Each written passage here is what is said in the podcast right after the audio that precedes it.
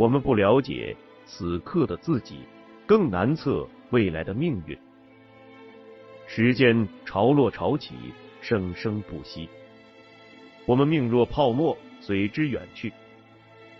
衰亡新生，在岁月的浪花中凝灭。纵然是帝国兴替，也将如波涛般成为往事。作者摘译自拜伦《唐璜》。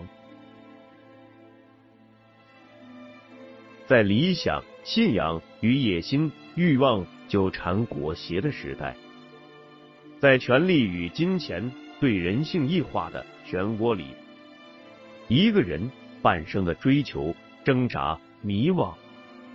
一对灵魂二十余载的爱恨聚散，一群七零后海归所经历的1997至2009年的中国当代史，请听长篇小说《丹尼往事》，作者葛望川。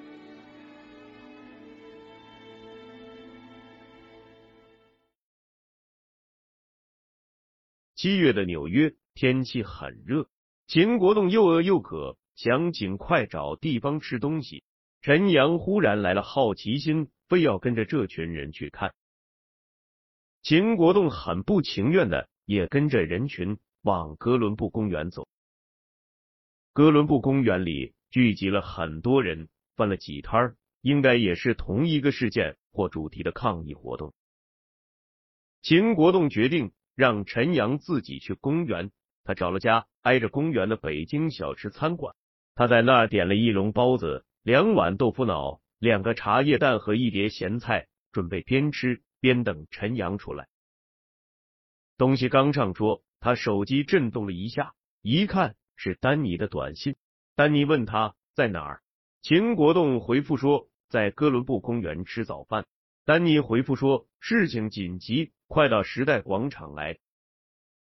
秦国栋立刻给陈阳打电话，电话没接。他给陈阳发了个短信，说丹尼有急事，要他们赶快去时代广场。他胡乱塞了两口早饭，叫老板结了账。他看陈阳还没回他的短信，就自己去赶地铁。从四十二街的地铁站出来，秦国栋看到时代广场的人比哥伦布公园还多。不过，大多数是游客。七月是纽约的旅游旺季，时代广场算是纽约的旅游地标之一。他站在地铁站口，望着攒动的人头，给丹尼打电话。丹尼接了，口气很急，问秦国栋到了没有。秦国栋说到了。丹尼告诉秦国栋具体方位。秦国栋穿过来来往往的人流。循着方位挤过去，在广场靠大电子广告牌的一侧聚集了二三十个人，手里都拿着标语牌。旁边不远处站了两三个身上有 NYPD 标志的警察，防着这帮人把事搞大。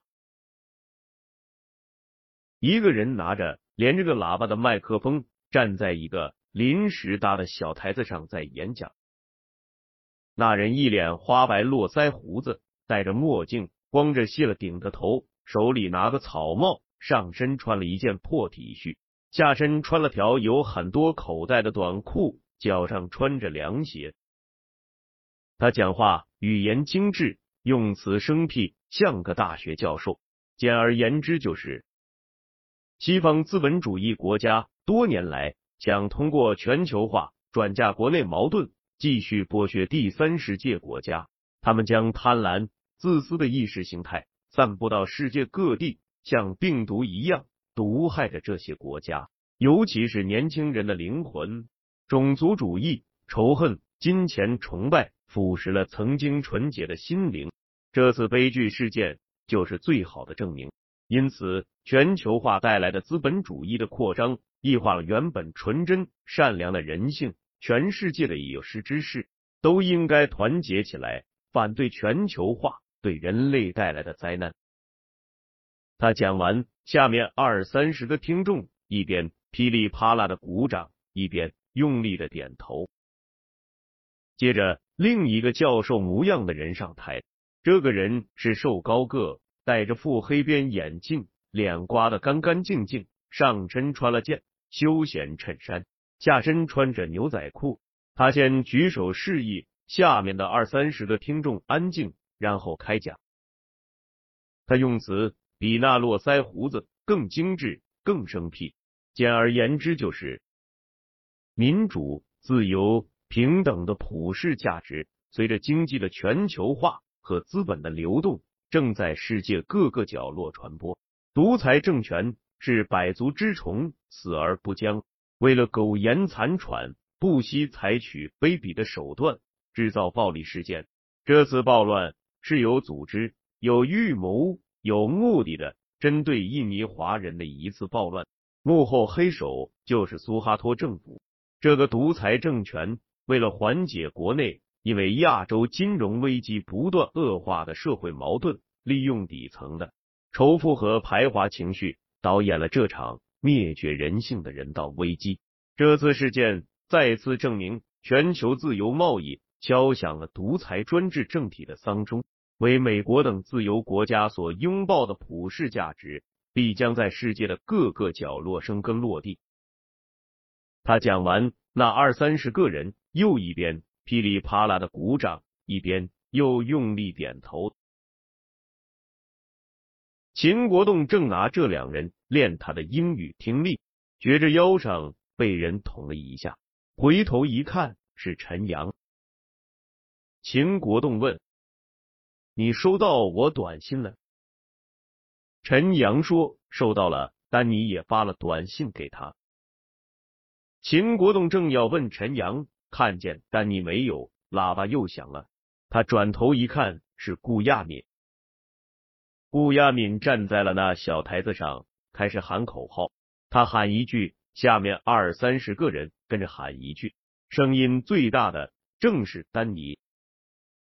秦国栋拉着陈阳。走到手里举着个大标语牌的丹尼身边，丹尼看到他们过来，埋怨道：“怎么才来呀？”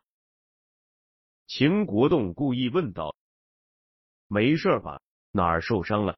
脑袋让车撞了？”丹尼说：“受什么伤？赶紧的，叫你们来助助声势，半天才到。”说着，塞给秦国栋和陈阳。两个标语牌，秦国栋和陈阳有一搭没一搭的，也跟着顾亚明喊口号。口号喊完了，换了一个赤身裸体、抱着电吉他的高个白人。他戴着顶白色的德克萨斯牛仔帽，穿了条亮晶晶的白色皮内裤。他开始唱专门为印尼遇难的人们写的一首歌。丹尼对他俩说。前面讲话的那大胡子是哥伦比亚大学文学院的教授，那瘦高个是纽约大学经济系的教授，还是个诺贝尔奖得主呢？刚听了吗？看人家那英语说的。秦国栋扭头跟陈阳说：“我被华尔街金融资本家压榨了一个月，结果周末觉都不睡，还得跑来受这帮白人垃圾折腾。你说我？”是不是有病？为了追这妞，也儿真下得去手。顾亚敏再叫丹尼，丹尼碎催一样答应着过去了。陈阳问秦国栋：“哎，这就是那顾亚敏吧？牌挺亮啊，不错，跟丹尼还挺般配。”秦国栋不说话，面无表情的盯着陈阳。陈阳接着说。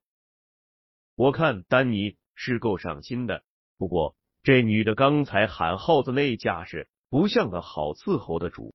嘿嘿，秦国栋还是不说话，盯着陈阳。陈阳接着说：“嗯，一定降不住，那还不得？”秦国栋终于开口说：“这都是你这阵子伺候郑婷婷的心得体会吧？”针对印尼华人屠杀的示威活动没闹多久，新闻媒体上克林顿和莱温斯基的丑闻之火就越烧越旺。不到一个月，连印尼一千多人惨死这样的人间惨剧都给烧得几乎踪影全无。七月底，莱温斯基女士将沾了克林顿总统 DNA 的一件蓝色高级女装作为证物，交给后来臭名昭著的检察官斯达尔。八月十七日，从事件开始曝光七个月以后，克林顿总统终于被迫承认，他和莱温斯基女士曾经发生过 improper physical relationship。所有桃色丑闻的要件都已齐备了：花心多情而又身居高位的男主角，丰满性感；而出身卑微的女主角，DNA 证据拙劣的抵赖，半推半就的默认。走投无路的坦白，见猎欣喜的检察官，加上白宫椭圆办公室做情色场景，社会舆论在性幻想的刺激下，迅速向高潮迈进。这段时间，顾亚敏又来了一次纽约，秦国栋和陈阳没再见到他。丹尼说他是来组织活动，抗议保守派势力抹黑自由派的领袖克林顿。刘世林出现在了纽约。丹尼告诉秦国栋，刘世林六月初去了香港，在贝尔斯顿斯香港公司实习，一直在做一家中国科技公司到美国纳斯达克上市的项目。最近那项目到了发行上市阶段，所以在美国做路演和上市准备。这几天，丹尼和贝尔斯顿斯美国公司的几个人也参加了。他还和刘世林一起在公司加班。要上市的那家公司，据说是给中国互联网提供技术设备的。公司的大股东是个前些年弃官不做、下海经商的红二代，名叫唐铁军。唐铁军四十多岁，他爸算是老一辈革命家，八十年代从某正部级岗位上退下来，还进了中顾委。此时。已于耄耋之年，唐铁军下海后，拉了几个在美国留过学，又在美国金融圈里工作多年，想在中国互联网领域大展身手的中国人，一起传了这家公司。公司跟美国一家电信设备商签了一个技术合作协议，运营了一年，目前设备产品还没到位，生产车间还是几个刚挖好的大坑。就到美国来圈钱了。丹尼在路演过程中和唐铁军混得挺熟，对唐铁军甚为钦佩。上市那天晚上，公司在纽约搞庆祝宴会，刘石林和丹尼都参加了。第二天，丹尼问秦国栋想不想和唐铁军一起吃个饭。秦国栋对一个来美国成功上市的新一代中国企业家。能在百忙之中拨冗接见他这个还没找到正式工作的莘莘学子，感到惊讶和荣幸，就屁颠颠的答应了。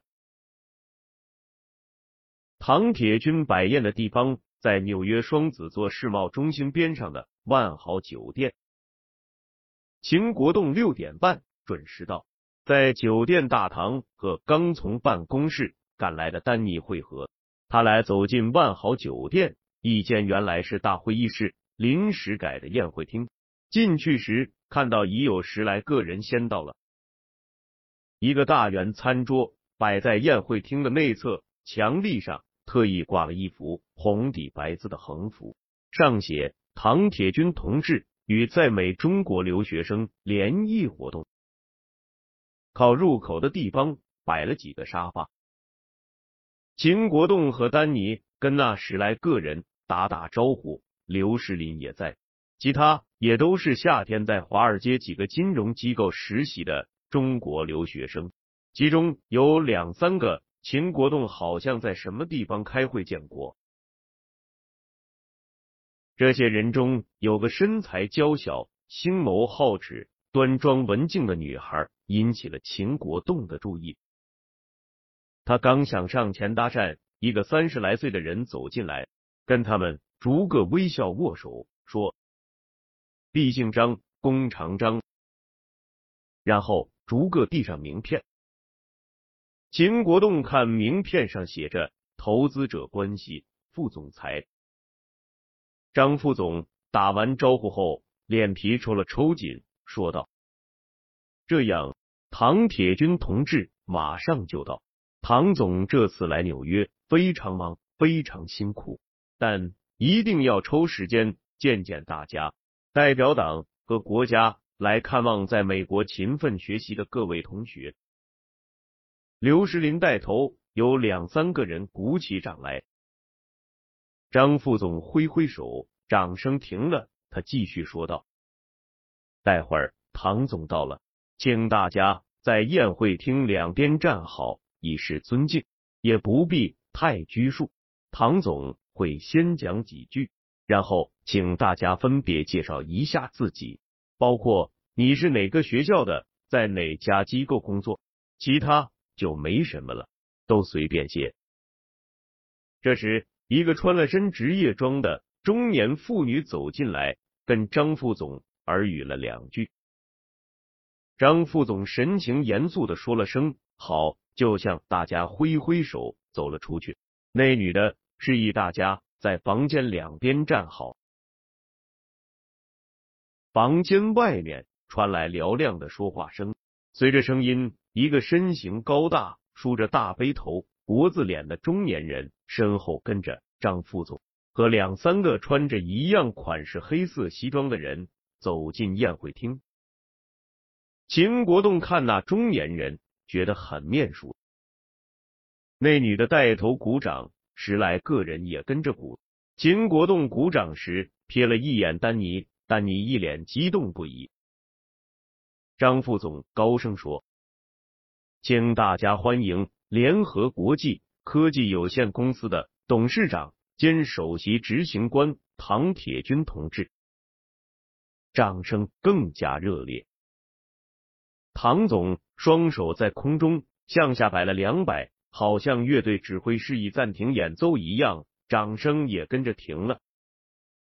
他和站在两侧的每个人握了手，然后径自走到圆桌的主位坐下。挥挥手，示意大家入座。唐总转脸和张副总调侃了几句，大意是说纽约的路很堵，差点要迟到之类的，并贱货向这十几个堆了一脸笑容的客人微笑致意，然后清清嗓子，用洪亮的声音开始讲话。秦国栋此刻才意识到，为什么他会觉得唐总面熟。唐总跟电影《上甘岭》里的张连长长得很像，讲话的腔调和动作也很像，手挥的像在发冲锋命令。他先从国际局势讲起，讲到国内改革开放的大好形势，讲到十五大的政策方向。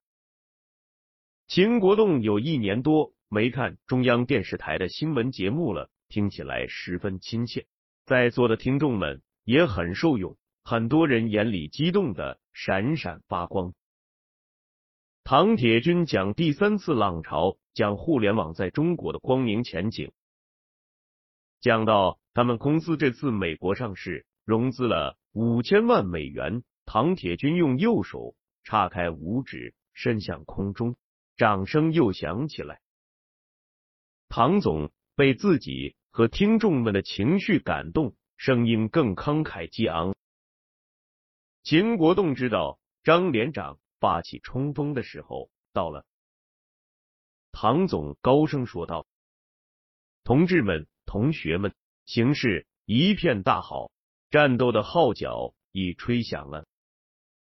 你们背井离乡，漂洋过海，含辛茹苦，立志求学，支持祖国的现代化建设发展。”现在是祖国最需要你们的时候，咱们要在短时间内赶上和超过世界发达国家，就要靠你们这些有理想、有知识、有勇气的年轻人。我这次来美国之前，很多老领导、老同志都非常关心你们，叮嘱我一定要抽时间来看望大家。年轻人。是祖国的未来，联合国际科技公司是中国互联网的未来。一个未来加上另一个未来，你们说这个未来该有多伟大啊！哈哈哈！说完，他开怀大笑，他的听众们也很满意，鼓掌喝彩。连秦国栋都觉得唐铁军讲话比那天在时代广场听到的那两个狗屁美国教授的讲演精彩多了。宴会是中餐西吃，每道菜都由旁边的那位妇女和那几个穿黑西装的人分到精致的盘子里，再端给每位客人。几个人一看都是熟练工。秦国栋来纽约这段日子吃的有点泛酸，没太多食欲。他悄声问丹尼：“那女孩你认识吗？”丹尼顺着他示意的方向看了一眼秦国栋刚才想搭讪的那女孩，转头说：“我认识，就是不告诉你。”他俩正相互调侃，张副总示意大家开始分别自我介绍。那女孩名叫徐静怡，北京人，纽约大学金融工程硕士，在读研究生，在 DLG 实习。他自我介绍完，还问了唐总两个关于公司在美国上市和未来发展的问题，问题很具体，对刚做完上市路演的唐总和张副总回答起来，如同比赛打假球一样轻松。看得出来，徐庆怡。很精明，讲话一点都不扭扭捏捏，问答双方都很满意。丹尼低头对秦国栋说：“这妞挺会耍心眼的。”秦国栋说：“嗯，对我的口味。”酒过三巡，菜过五味时，刘世林很突兀的站起来，举着酒杯说：“唐总不辞劳苦。”接见我们这些漂泊在外、无家可归的人，我感激涕零。我这段时间和唐总朝夕相处，唐总对我言传身教，不耻下问。有机会，我一定会鞍前马后为唐总赴汤蹈火。唐总，小弟今天一定要敬您一杯，让我们一起祝唐总生意兴隆，财源广进。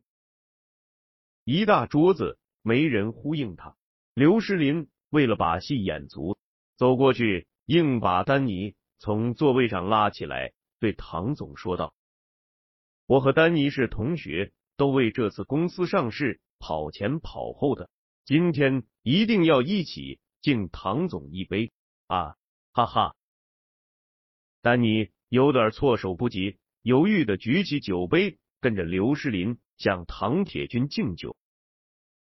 唐铁军被刘石林这套乱拳打得稍微懵了一下，但毕竟是见过大场面的人，他脸笑着，嘴唇闭得很紧，举杯意思了一下。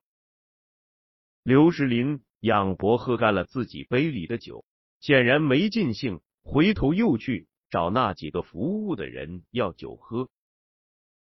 丹尼盯着张副总椅背上挂的一个尼康相机，忽然开口说道。今天机会难得，要不唐总赏脸，和咱们大家一起照个相，大家说好不好？所有的人都说好。唐总显然对丹尼的建议很满意，脸上又显出了笑容。他从座位上站了起来，头上顶着那横幅，让大家一起来，并特意把丹尼拉住，站在他身边。秦国栋急忙凑过去，站在徐庆怡旁边。刘石林端着酒杯回来，看大家都站好了，急忙放下酒杯，往唐总身边挤，已经没他位置了。张副总举起硕大的相机，咔嚓嚓闪了好几张，照完相了。唐总觉得宴会的目的已达到了，跟大家。挥手致意，他临行前把丹尼叫到身边，低声说了几句。丹尼点头哈腰的连连称是，然后恭恭敬敬的送唐铁军出了宴会厅。刘石林回过神，跑出去时，唐铁军已走远了。秦国栋踱到徐庆仪的身边，问他：“徐庆仪，你一直在纽约上学，还是上了研究生才到的纽约呀？”徐静怡很警惕的反问：“问这干嘛？”秦国栋说：“嗨，我也是北京人呐，我就是觉得好像以前在北京见过你。”徐静怡说。我高中就来美国读书了，来纽约前在波士顿。你呢？秦国栋说：“我才来美国一年，人生地不熟的，刚才还以为碰到北京的熟人了呢，要么就是哪天开会时见过吧。哎，我在 Dawson and Lufkin 实习，跟你们 DLJ 办公室就隔两条马路。”一九九八年八月底，秦国栋他们仨人结束了在纽约的夏季实习，返回了奥威尔。离开纽约前，秦国栋想办法约徐庆怡吃了两次饭，彼此留了在学校的邮件地址。丹尼那个假期挣了两万多美金，秦国栋也差不多。陈阳实习挣了一万多，不过。因为有家里的汇款，所以他并不在意。纽约两个月的日子一下子宛如隔世。回到奥威尔，他们觉得这里沉闷而单调，卡西莫多上的餐馆和酒吧也不再有吸引力。开学后，郑婷婷正式入主了陈阳那间曾经作为丹尼他们仨活动中心的一室一厅的公寓。丹尼搬到离学校稍远的一套公寓去住。这套公寓比陈阳那个还贵，有个更宽敞的客厅。顾亚敏把丹尼的地方当成了自己的活动基地，经常带着他那些三教九流的同志们在那开会，准备活动标语板、横幅或者宣传用的背板。不过，克林顿的丑闻继续延烧。克林顿八月下旬分别向阿富汗和苏丹的恐怖分子基地发射了好几枚导弹，也没办法重振雄风。九月，国会公布了长达四百四十五页著名的四大二报告。虽然克林顿的支持率依然很高，但美国自由派被这个管不住下半身的总统折腾的灰头土脸。少了很多兴风作浪的气势。